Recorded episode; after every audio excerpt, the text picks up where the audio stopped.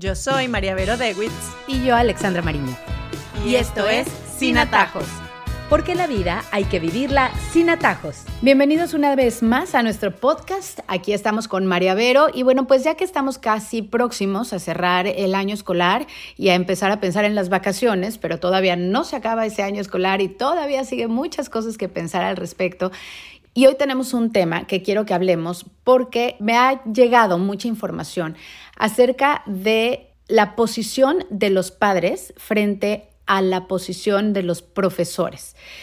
Y aquí hay que tomar en cuenta que nuestros hijos pasan la mitad del tiempo en el colegio y la mitad del tiempo en la casa. Lo ideal es que tanto casa como colegio pues estén como en la misma línea, pero qué importante es cuando estamos educando el hacer el reconocimiento a esa autoridad que es distinta a nosotros, porque al fin y al cabo Así los profesores, su función no sea educarlos en sus en que sean niños educados, sino instruirlos en temas académicos, es muy importante que sí respetemos la importancia de un profesor, la importancia de un coach, la importancia de esa persona que en el momento en el que nuestros hijos no están con nosotros, representa una autoridad que se ha perdido mucho, ¿no te parece? Sí, es muy importante el tema de la autoridad porque, como sabemos, los padres somos los principales responsables de la educación de nuestros hijos y nadie nos puede quitar ese derecho, ¿no?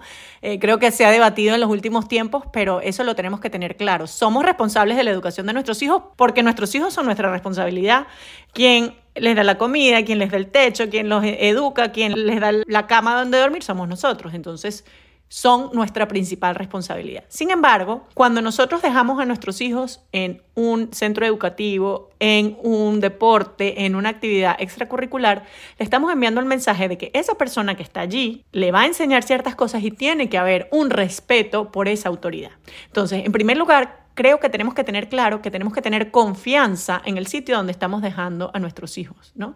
No podemos eh, dejarlos en cualquier sitio, no pueden estar en cualquier, ah, no, en la que me queda más cerca. Bueno, pero investiga porque tenemos que tener confianza en ese sitio donde estamos dejando a nuestros hijos. Entonces, sí, la variable de que está cerca, de que es cómodo, de eh, barato, etcétera, es importante, pero nosotros no podemos dejar a nuestros hijos en un sitio en el que no confiemos o que tenga una filosofía de vida, de educación distinta a la que nosotros tenemos en casa, porque le mandamos un mensaje errado a nuestros hijos. Si nosotros enviamos a nuestros hijos a un colegio en el que le dicen, no sé, vamos a poner, el cielo es rojo y en nuestra casa nosotros decimos el cielo es azul, y cuando el niño llega a la casa nos dice, mamá, mi maestra me dice que el cielo es rojo, y tú te pasas toda la tarde peleando porque el cielo no es rojo, le estás creando en el niño un conflicto, ¿no? Porque dice, bueno, mi mamá me dice una cosa, mi maestra me dice la otra, al final no nos va a creer ni a nosotros ni a la maestra.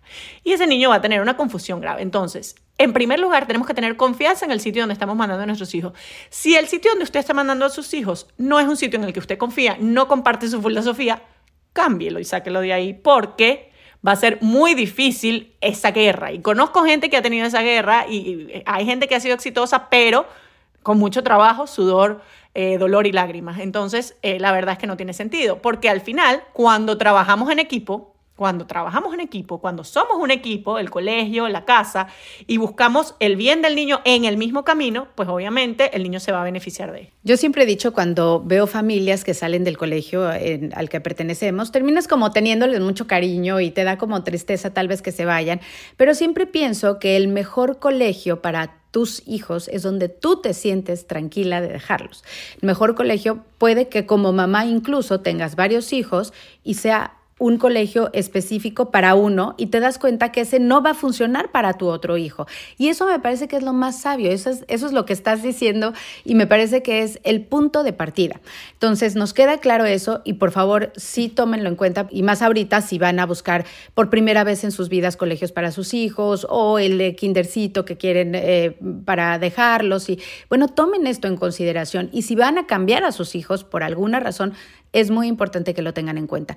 Lo segundo que sí quiero que abordemos y que es bien importante es el tema de cuando nuestros hijos hacen algo en el colegio y para mí ha sido como una regla de oro que me ha funcionado en cuanto a comunicación con mis hijas es dame toda la información, porque es un momento en el que tú no estás con ellos. Y todas sí quisiéramos tener la camarita de seguirlos y ver todo lo que hablaron, todo lo que dijeron, con quién se sentaron, qué hicieron, qué les dijeron, cómo se los dijeron.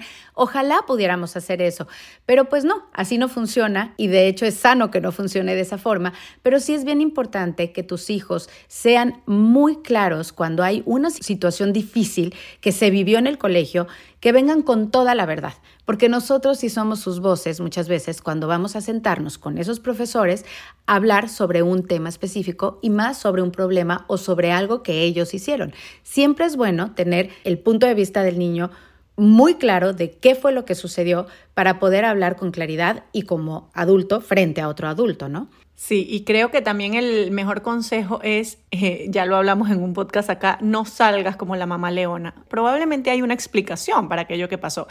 Y cuando tú vas a la defensiva y vas bravísimo al colegio y vas a matar a todo el mundo y vas a denunciar y vas a o sea, a menos que de verdad haya pasado algo grave que lo requiera, normalmente las cosas en el 80%, 90% no son graves, se solucionan conversando.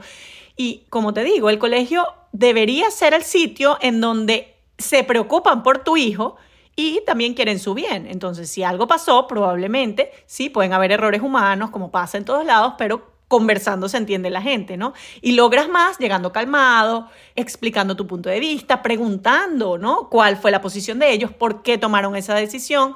Y no tratando de cortarle la cabeza a todo el mundo porque tu pobre hijo ha sufrido, ¿no? A veces te das cuenta que de repente tu hijo no tenía la razón. Y de repente el cuento con el que llegó a la casa no era tan así. Y muchas veces pasa, ¿no? Que uno se queda así como, ah, y quiere montarte en el carro y devolverte porque dices, bueno, vine aquí más o menos a hacer el ridículo, porque el que estaba equivocado fue mi hijo y yo vine aquí a defender algo que es indefendible, ¿no? Entonces, sí creo que tenemos que creer en esta vulnerabilidad de nuestros hijos, que se pueden equivocar, que el cuento puede ser distinto al que nos echaron, que hay otra persona de repente en esa historia que también tiene su versión de los hechos a la que también tenemos que escuchar y como digo, confiar en que las personas que están al cuidado de tus hijos también quieren su bien y si no es así, si tú descubres que no es así, entonces no puedes dejarlo allí, ¿no? Porque si estás dejando a tu hijo, que es la persona que más tú quieres, con alguien que no quiere su bien, sácalo de ahí, ¿no? Y ojo, aquí va un mensaje cuando hablaba de que hay que confiar a estas mamás que desconfían de todo el mundo porque dicen, no, es que yo no confío en nadie. Bueno, que hay que confiar, hay que confiar porque no somos buenas mamás o no somos buenos papás cuando creemos que somos la única autoridad que puede ejercer sobre nuestros hijos, porque nuestros hijos tienen que aprender a dirigirse a otras autoridades, a conocer otros métodos, otras personas, otras opiniones, y solo así podrán crecer y desarrollarse independientemente en el mundo. Entonces, si nadie es suficientemente bueno para tu hijo, creo, o sea, si piensas así, nadie es suficientemente bueno para mi hijo, creo que la que tienes que revisarte eres tú. Porque el problema lo tienes tú, no lo tienen los demás. Entonces, eso es un mensaje ahí a todos mis oyentes que queremos mucho, pero que hay que tener cuidado con eso. Quiero abordar como varias cosas, pero la primera sí voy a decir, en resolución de conflictos lo más importante siempre es preguntar. Cuando uno llega con los guantes por delante, vas a perder. En cambio, cuando llegas con preguntas, ¿qué pasó? ¿Dónde fue? ¿Qué hizo? ¿Cómo lo hizo? Tú ya tienes el panorama completo, porque tienes una versión y tienes la otra versión y ahí ya puedes tomar una decisión de qué vas a hacer. Y eso nos lleva a que yo estoy totalmente a favor de las consecuencias. ¿Cuántos padres quieren que sus hijos no tengan consecuencias a cosas que hacen y van y los defienden para que esas consecuencias no sean? Porque le va a quedar en la hoja de vida, porque después para cuando pasen entonces el detention o lo que sea, o si los, los reportes o como sea que lo maneje el colegio, les va a quedar.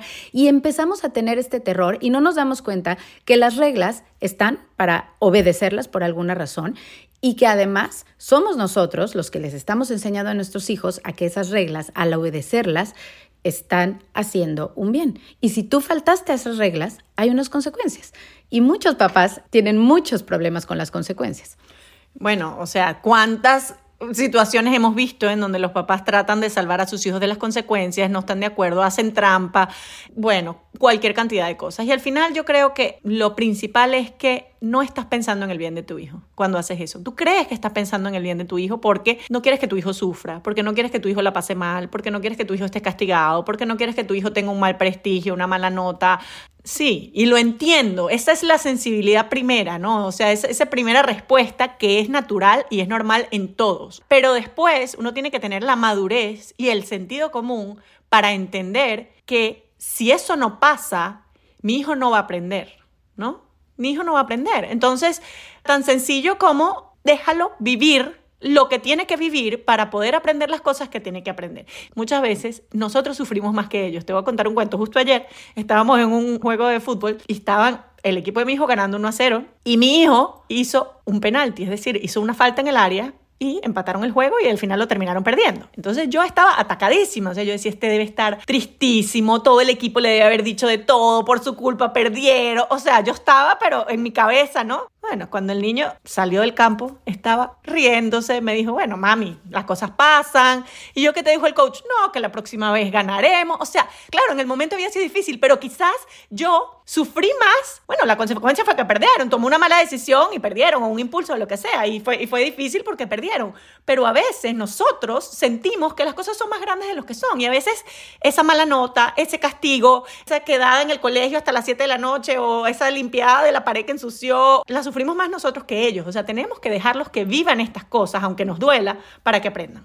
También nos puede suceder cuando nuestros hijos están entrando al siguiente año, que sabes porque ya conoces las profesores que hay y siempre tratas como de ver la posibilidad de que quede con la que a ti te parece que es la buena profesora o el buen profesor. Y bueno, hacen de todo y hacemos de todo para que quede en ese salón. Bueno, Creo que en la vida, ojalá pudiéramos escoger todo, ojalá pudieras escoger los jefes que te tocan, ojalá pudieras escoger la compañera de al lado que te toca en el trabajo, ojalá pudiéramos escoger muchas cosas, pero no podemos escoger. Entonces creo que es muy positivo mandar ese mensaje a decir, el que te tocó, te tocó. Y vamos a lidiar con eso y vas a aprender si es bueno, si es malo, si es difícil. Y no sé si a ti te ha pasado, pero si te pregunto, ¿cuáles son los profesores que marcaron tu vida para bien y para mal? Te encuentras con muchos que fueron cero representativos, que fueron muy importantes en tu vida y con otros que al ser probablemente tan cuchillas, tan malos, lo que sea, también te significaron algo y te acuerdas de ellos. Y estoy segura que en este momento todos pueden estar pensando en los profesores que tuvieron en colegio, en universidad, donde sea. Y eso es lo valioso de sí dejar que nuestros hijos, donde estén, sepan navegar ese año escolar con profesores buenos y profesores malos, porque así nos vamos a encontrar en la vida con todos, ¿no? Yo creo que es centrar la mirada en donde la tenemos que centrar. Tenemos que educar a nuestros hijos a que se preocupen por lo que ellos van a hacer en el próximo año, no por lo que va a pasar alrededor, va, a ser. Entonces, centrarnos en qué profesor le va a tocar a nuestros hijos es tratar de controlar el ambiente. Y cuando tratamos de controlar el ambiente, nos vamos a encontrar con una pared porque no todo lo podemos controlar. Empezando porque seguramente no va a tocar el profesor, a menos que tengas contacto con el colegio, seguramente le va a tocar. Entonces, claro, ¿qué mensaje estás mandando? Yo voy a manejar todo lo que esté a tu alrededor para que tú estés lo más cómodo posible pero no le estás enseñando a él a decirle, mi amor, con lo que te toque, tú tienes la capacidad para manejar esto. Además, que es súper subjetivo el tema de los profesores, el que para uno es buenísimo y a mí me ha pasado, yo de verdad tengo muchos hijos y tengo muchos amigos y muchas personas que hablan conmigo y me dicen, esta profesora es buenísima y de repente con mi hija no tuvo tanto feeling. Y de repente hay otra que a mí me pareció excelente y a los otros no les fue bien, entonces al final todo es subjetivo, no hay objetividad en ese discurso porque todo depende de la relación, de la empatía, de ese feedback que tenga con tu hijo, de si congenian bien o no. Y si no congenian bien, pues no pasa nada. Entonces, oportunidad de enseñanza, oportunidad de aprender, bueno, cómo hacer para manejar una situación en la que tal vez la persona no te cae bien, cómo hacer para aguantar, cómo hacer para ser respetuoso a pesar de, o sea, todas esas son situaciones en las que ellos pueden aprender. Entonces, yo creo que obsesionarnos con este tipo de control, de controlar todo el ambiente que rodea a nuestros hijos, o para mal también, yo he visto casos en los que las mamás se reúnen para despedir a un profesor porque no les gusta lo que está haciendo. Entonces, yo creo que, a menos de que de verdad el profesor está haciendo cosas graves, hay que dejar pasar ciertas cosas y enfocarnos en qué actitud va a tomar nuestro hijo cuando le está pasando algo adverso, cuando le toca una profesora que no le cae bien, cuando no entiende lo que está pasando. O sea, ¿qué vas a hacer tú con esta situación que te tocó vivir y no cómo cambio esta situación para que mi hijo esté cómodo, ¿no? Creo que ese cambio de mirada es difícil, pero es importante, porque además es importante en lo de los círculos de control, ¿no? ¿Qué controlo yo y qué no controlo? Y a veces perdemos energía, tiempo, eh, estrés, angustias en un círculo de cosas sobre las que no tenemos control. Si va a llover o no va a llover, pasas tres días preocupándote porque tenías un viaje a la playa, al final, si va a llover o no va a llover, tienes cero control sobre eso. Entonces a veces nos pasa eso con nuestros hijos. Es que yo quiero que le toque tal cosa, es que, que quede en esto. Bueno, sea, enfócate en lo que tu hijo puede hacer para lograr eso, pero el ambiente no lo puedes modificar. Y ojo, como dices tú, aquí lo que estamos diciendo es sí respetar esa autoridad, pero también enseñarles cuándo, si es importante, que ellos detecten el momento de levantar la mano y decir, hasta aquí. Oiga, no estoy de acuerdo con esto de una forma muy respetuosa. Yo creo que a la autoridad también se le puede decir de muchas formas eso es lo que principalmente tenemos que hacer, es enseñarle a nuestros hijos a cómo hablarle pues a sus profesores o a quienes son la autoridad en ese momento, a sus propios coaches, cuando creen que algo es injusto, cuando creen que algo no está bien. Y su voz importa y su voz es válida también en muchos momentos. Y ya que cuentas historias, te voy a decir por qué empiezo a pensar en esto y me encantó porque fue una niña que nos dio una lección increíble. Cuando terminaron un partido de voleibol, del colegio, mi hija representando al colegio con otro grupo de niñas. El equipo contrario pues había jugado muy mal realmente, pero estaban muy enojadas las otras niñas y se chuparon la mano.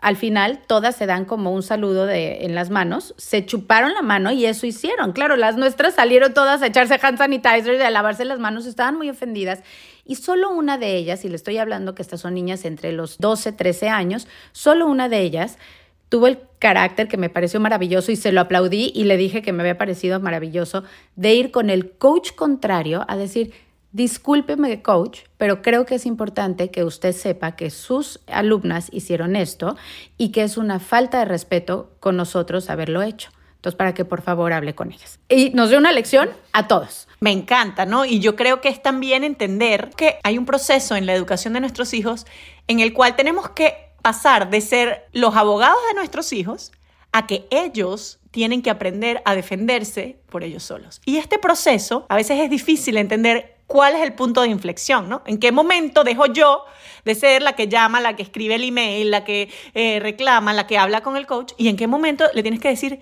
mi amor, es que eres tú, ve tú y dile a la maestra por qué te puso esa nota, ve tú y dile al coach por qué no te metió. Entonces, entender ese momento de cambio es difícil, pero ¿qué pasa? Que si nosotros nos quedamos pegados, estamos criando niños dependientes, inseguros y de baja autoestima. Porque si en el momento en el que ellos son capaces ya de defenderse ellos mismos, nosotros salimos a defenderlos, Nuevamente, el mensaje que le estamos mandando es tú no lo puedes hacer solo, tú me necesitas a mí. Y aquí vuelvo a decir la frase de María Montessori que me encanta, toda ayuda innecesaria es un obstáculo para el desarrollo. Cada vez que nosotros hacemos algo por nuestros hijos que pueden hacer ellos mismos, les estamos haciendo un daño. Entonces, si tu hijo ya tiene, ya le enseñaste, ya lo entrenaste, ya tiene la capacidad de levantar la mano y de defenderse al mismo y de, pararse y de decir lo que él piensa, cuando lo estás haciendo tú, le estás quitando a él esa posibilidad de hacerlo, de entenderlo, de aplicarlo y de ir creciendo en esa capacidad de autodefensa. Entonces, ojo, los papás de niños preadolescentes, adolescentes, si tú te estás metiendo mucho en esto, creo que tienes que ver qué efectos está teniendo en tu hijo y cómo le estás quitando a él la capacidad de poder hacerlo por él mismo. Y así llegamos a nuestras conclusiones. Hoy hablamos sobre el tema de la autoridad de profesores o instructores y la importancia de reconocerlo. Los padres somos los principales responsables de la educación de nuestros hijos. Sin embargo, las personas que son responsables de nuestros hijos en los centros educativos o en instrucciones extracurriculares merecen ser respetados por nuestros hijos. Debemos tener confianza en el sitio donde estamos dejando a nuestros hijos y también deben estar en línea con lo que en casa les enseñamos. Cuando el colegio y la casa somos un equipo, es beneficioso para nuestros hijos. Y si el es al revés y el colegio no está en línea con lo que nosotros pensamos y hacemos en casa, es mucho mejor desistir de esta institución. Cuando se presentan inconvenientes en el colegio es mejor llegar y preguntar, conversar con los profesores, obtener siempre las dos versiones, la de tu hijo y la del colegio, y confiar en las personas que están a cargo de nuestros hijos cuando están sin nosotros. En caso de que no confíes, es mejor sacarlos de ese colegio. Nuestros hijos deben aprender a dirigirse a otras autoridades y conocer diferentes métodos, personas y opiniones, y solo así podrán desarrollarse independientemente en el mundo. Hablamos sobre la importancia de respetar las consecuencias que tienen nuestros hijos cuando incumplen con las reglas del colegio y debemos tener la inteligencia de entender que nuestros hijos necesitan de esos momentos para aprender. Debemos educar a nuestros hijos sin tratar de controlar el ambiente que está alrededor de ellos y debemos dejar que aprendan a manejar las situaciones difíciles o cuando tienen un profesor que no les guste. Hay cosas sobre lo que no tenemos control y enfoquemos la mirada en lo que sí podemos y debemos controlar. Es importante entender que hay un proceso en la educación de nuestros hijos en la que llega el momento en que debemos dejarlos defenderse por sí mismos. Es difícil entender el momento de ese cambio, pero si no lo hacemos estamos criando niños inseguros y de baja autoestima. Cerramos hablando de que cada vez que hacemos algo por nuestros hijos que ellos pueden hacer por sí mismos, les estamos haciendo un daño. Sobre todo, padres de hijos preadolescentes y adolescentes deben tomar en cuenta una famosa frase de María Montessori que María Vero compartió hoy con nosotros. Toda ayuda innecesaria es un obstáculo para el desarrollo. Les recordamos que tenemos un email para que nos escriban todas sus sugerencias, críticas, comentarios, casos que quieren que analicemos aquí en el podcast. Es sinatajospodcast.gmail.com y también que se suscriban a su plataforma de podcast favorito para que les salga una notificación cuando tengamos un nuevo episodio. Yo soy María Vero Dewitz. Y yo, Alexandra Amarillo. Y, esto es Sin Atajos. Porque la vida hay que vivirla sin atajos.